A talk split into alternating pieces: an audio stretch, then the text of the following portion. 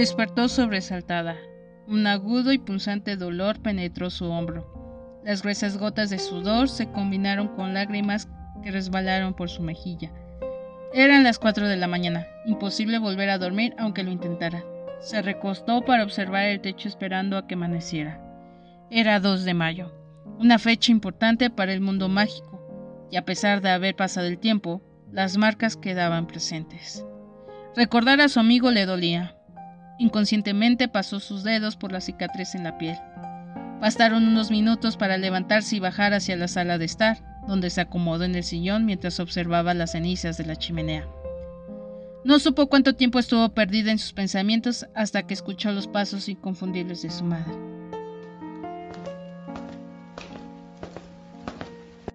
¿Andy? Buenos días, mamá. ¿Qué haces despierta tan temprano? No podía dormir. ¿Regresaron las pesadillas? Mary se acercó a su hija abrazándola con ternura mientras la acariciaba el cabello. ¿Por qué se fue? Era la misma pregunta que resonaba desde ese día de la batalla. ¿Tuve la culpa? No, cariño, tú no tuviste la culpa. Sé que lo extrañas, y no te puedo decir que lo olvides, pero debemos honrarlos de la única forma que conocemos. ¿Y cuál es esa? Viviendo. ¿Te dolió el hombro? La niña sintió con la cabeza. ¿Quieres que te prepare una poción? ¿O te dé un analgésico? Estoy bien.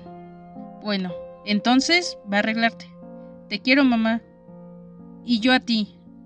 Mary besó a su hija en la cabeza y luego se fue a la cocina a preparar el desayuno. No le agradaban los vestidos, pero en esos momentos no le importó. Iba a presentar sus respetos a los caídos como en los cinco años anteriores.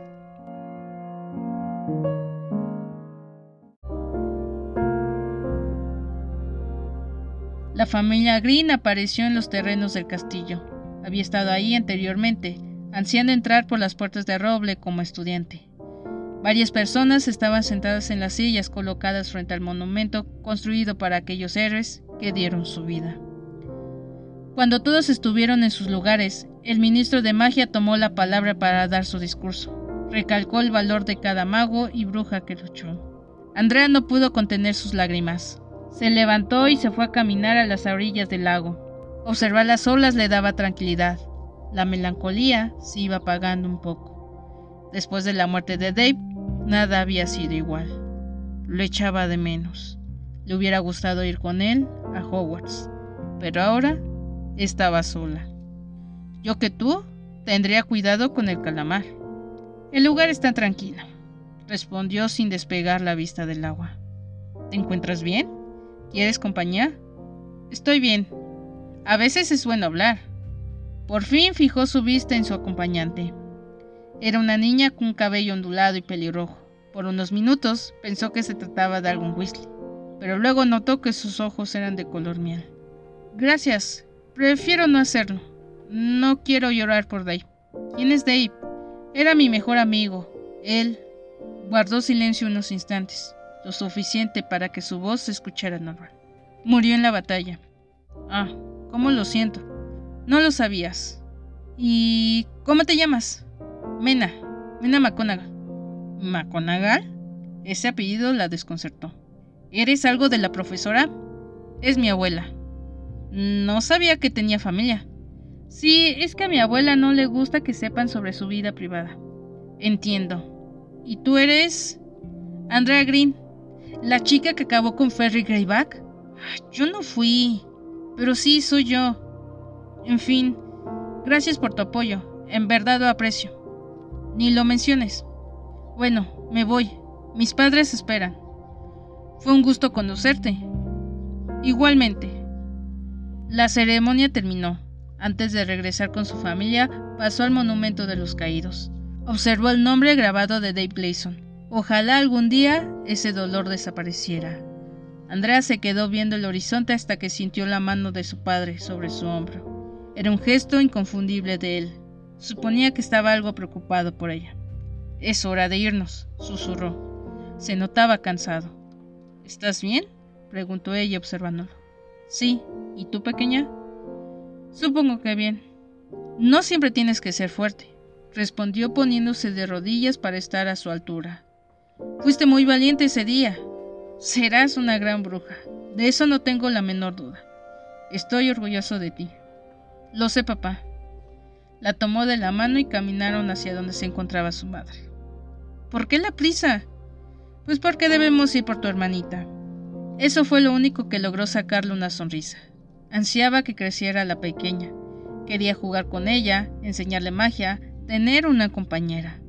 La familia Green se tomó de la mano para sucumbir a los efectos de la desaparición. No le agradaba para nada a Andrea. Todavía no se acostumbraba a esa horrible sensación aplastante y asfixiante que le producía esa forma de viajar. Aparecieron en la casa. De inmediato, Mary se metió a la chimenea y a los pocos minutos regresó con un pequeño bulto en brazos. El recuerdo de la noticia de que la familia se iba a hacer más grande todavía seguía muy intacto con cada detalle.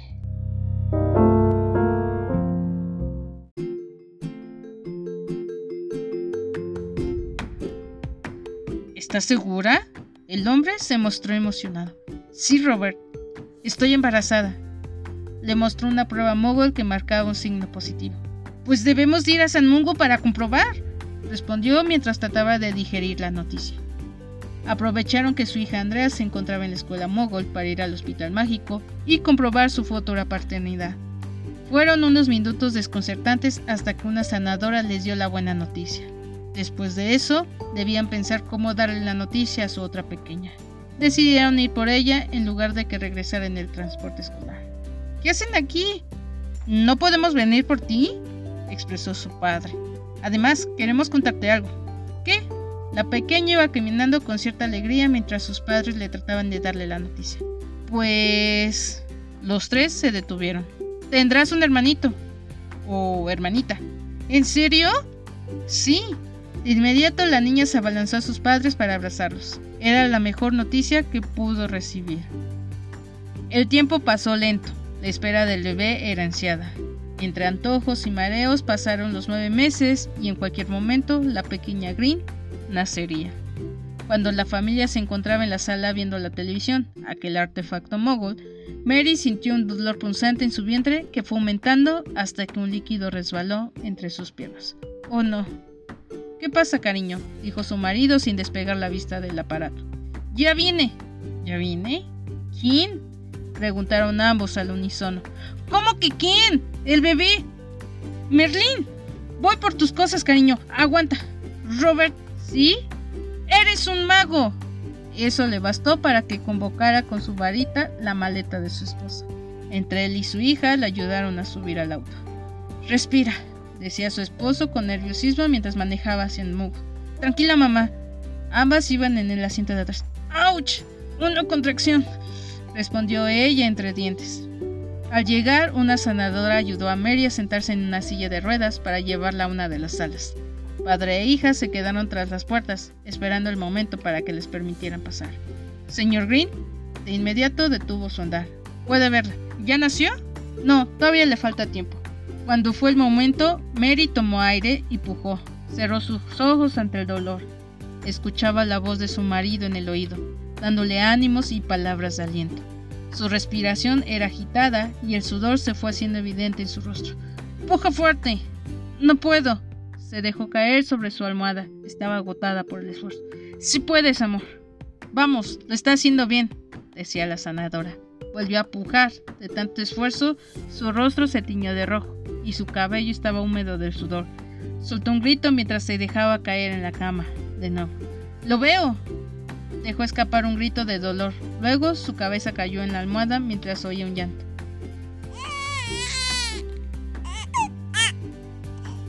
¡Felicidades! Tiene una hermosa niña. La sanadora les entregó un bulto. Ellos lo tomaron con cuidado. Hola, bebé. Soy mamá. Mary no dejaba de llorar al tenerla en brazos. Es tan hermosa. Tenemos dos hijas, Robert. Lo sé, mis princesas. Besó en la frente a la bebé y luego en los labios a su esposa. Irá a avisarle a Andy. Cuando salió, vio a su otra hija jugando con sus abuelos. Pensaba decirle suavemente, pero... ¡Ya soy papá! ¡Soy papá!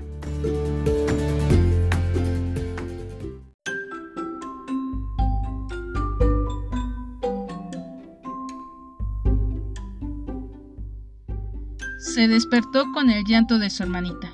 Siempre era tan puntual y tenía suerte de que no lloraba por las noches. Su mamá le daría su biberón y en segundos el silencio volvería de nuevo. Cambió su pijama para bajar a desayunar. En el comedor ya le esperaba un sobre con su nombre. Su padre se notaba orgulloso y feliz. ¿Te llegó algo? Trató de disimular la emoción. ¿A mí? Sí, a ti. Extendió la mano para coger el sobre amarillento, dirigido con tinta verde esmeralda a la señorita A. Green. Sacó la carta y leyó. Colegio Hogwarts de Magia. Director, Minerva McConaughey. Querida señorita Green, tenemos el placer de informarle de que dispone de un puesto en el Colegio Hogwarts de Magia. Por favor, observe la lista de equipo y los libros necesarios. Las clases comienzan el 1 de septiembre. Esperamos su lechuza antes del 31 de julio. Muy cordialmente, Philius Fleetwood, director adjunto. No gritó de emoción, sin embargo, se sentía feliz de que hubiera sido aceptada. A pesar de todo, sintió algo de nostalgia al recordar a Dave. Siempre tuvo la ilusión de vivir aventuras a su lado, y ahora lo haría sola. Sus padres siempre fueron cuidadosos en llevarlo al callejón de agua. Esperaban que su primera impresión fuera única. Antes de salir del auto, Andrea desdobló otra hoja que no había visto y leyó la lista de libros y materiales que debía de comprar. Eran muchas cosas, pero una sonrisa tranquilizadora de su padre fue suficiente para calmar. Padre e hija llegaron al caldero chorreante, un bar diminuto y con aspecto colorido. Su padre sacó su varita mientras daba tres golpes a la pared. El ladrillo que tocó se estremeció, se retorció pareciendo un agujero. Un segundo más tarde estaban contemplando un pasaje abovedado que llevaba una calle con adoquines. Bienvenida al callejón Diagon. ¡Guau! ¿Verdad que es hermoso? Había mucho que ver. La pequeña movía la cabeza en todas las direcciones mientras iban calle arriba, tratando de mirar todo al mismo tiempo. Las tiendas, las cosas que estaban fuera y la gente haciendo compras. ¿Y a dónde vamos primero? Primero iremos a Grigots. Llegaron al edificio que se alzaba sobre las pequeñas tiendas. Delante de las puertas de bronce pulido, unos duendes cuidaban. No demoraron mucho en sacar el dinero necesario. Después de tener los bolsillos llenos de monedas de oro, Andrea no sabía hacia dónde ir primero. Debemos ir con Madame Mackin por tu túnica. ¿Es necesario? Mamá diseña. Lo sé, hija. Esto es diferente. Entraron a la tienda. Se subió un banquito mientras le deslizaban por la cabeza una larga túnica y comenzando a marcarle el largo apropiado. Después de un rato salieron para ir a comprar los libros de texto en Flourish y Bloods. Esto es... Se quedó sin palabras al ver la tienda. ¿Maravilloso? ¡Sí! Me encanta que te parezcas tanto a mí. Bueno, en lo que eliges algo, pediré tus libros. Ajá. Comenzó a leer la contraportada en un libro que le llamó la atención. Entró por los largos pasillos admirando cada libro que veía. Fue sensacional estar en ese lugar. Se detuvo en una sección donde al parecer había encontrado lo que buscaba. Comenzó a ojearlo maravillado por la información. Me tienes limitado. Una voz se escuchaba por el pasillo. Claro que no. No me dejas tener amigos. Pues no, tu única amiga debo ser yo. Andrea escuchó ese intercambio de palabras. Pretendía ignorar esa pequeña discusión pero su curiosidad fue más fuerte, por lo que siguió el sonido de las voces hasta el final del pasillo, justo en un rinconcito de la sección de transformaciones. Eran dos niños los que estaban discutiendo. Uno de ellos se le hacía familiar. ¿Mena? No se pudo contener al reconocer a la niña. Hola. Andy, ¿verdad? Sí, soy yo. ¿Cómo estás? Mm, bien, comprando mis cosas. ¿También entras a este curso Hogwarts? Sí, respondió sin dejar de mirar a su acompañante. Oh, lo siento. Te presento a mi amigo Gustav. Era un niño bastante simpático y alto a pesar de su edad. Usaba unos bonitos anteojos que le daban un aire inteligente. Tras ellos, sus ojos eran azules. Mucho gusto. Ella es Sandy. Mm, ¿Ustedes también entran a Hogwarts? Solo que hemos demorado en comprar los libros, dijo Mena con un gesto aburrido. O más bien, no se decide él. Ya te dije que si voy a comprar un libro, debe ser bueno. Ajá, la sabiduría. Así es. Pues yo también buscaba un libro, dijo Andrea como si nada. ¿Te gusta leer? Sí, mucho. ¿Ya ves, Mena? No todos son un troll. Ella le sacó la lengua mientras que el niño le sonreía burlonamente. Yo no soy un troll. ¿Y quién dijo eso? Tú solita te dijiste. ¿Andy? Ah, ese es mi papá, mencionó de pronto al escucharlo. Tomó el libro que le había interesado. Supongo que los veré en el expreso. Hasta luego. Se despidió de ambos. Luego de comprar los libros se dirigieron al emporio de la lechuza, en donde Andrés salió con una gran jaula con una bonita lechuza parda. Lo último que faltaba era la varita, así que entraron en una estrecha tienda. Sobre la puerta se leía Olivander. Al entrar se escuchó una campanilla. Buenas tardes, dijo una voz amable. Un anciano de pelo blanco y ojos grandes y pálidos se encontraba detrás del mostrador. Hola. Mm, buenas tardes, señor, saludó el padre de la joven. Señor Green, parece que fue ayer el día en que vino a comprar su primera varita. Se detuvo un momento en él y luego en la niña. Déjeme ver. Sacó de su bolsillo con una cinta métrica con marcas plateadas. ¿Con qué brazo coges la varita? Ah, con la derecha. Extiende el brazo. Eso es. La midió desde el hombro al suelo, de la rodilla a la axila y alrededor de su cabeza. Esto ya está, dijo y la cinta métrica se enrolló en el suelo. Bien, prueba esta. Psicomoro, centro de dragón, 20 centímetros. Andrea la cogió y la agitó a su alrededor, pero el señor Olimater se la quitó. Probó unas cuantas más, cuando le puso otra en la mano, 24 centímetros de largo, elástica de ébano, con centro de unicornio, muy buena y fiel. Tocó la varita, sintiendo un súbito calor en los dedos y una corriente de chispas rojas y doradas estallaron en la punta como fuegos artificiales. ¡Excelente! Fue lo último que dijo antes de poner la varita en una caja y entregarla a su nueva dueña. Cerca del atardecer, Andrea y su padre regresaron a casa. Emprendieron su camino otra vez por el callejón Diagon a través de la pared y una vez más por el caldero chorriente, ya casi vacío. Ambos iban cargados con varios paquetes, pero no fue tanto tiempo debido a que habían llegado en el auto. ¿Cómo les fue? preguntó Mary al ver que su esposo e hija, mientras le daba de comer a la pequeña Daira. Fue fenomenal. Y cansado. Les creo.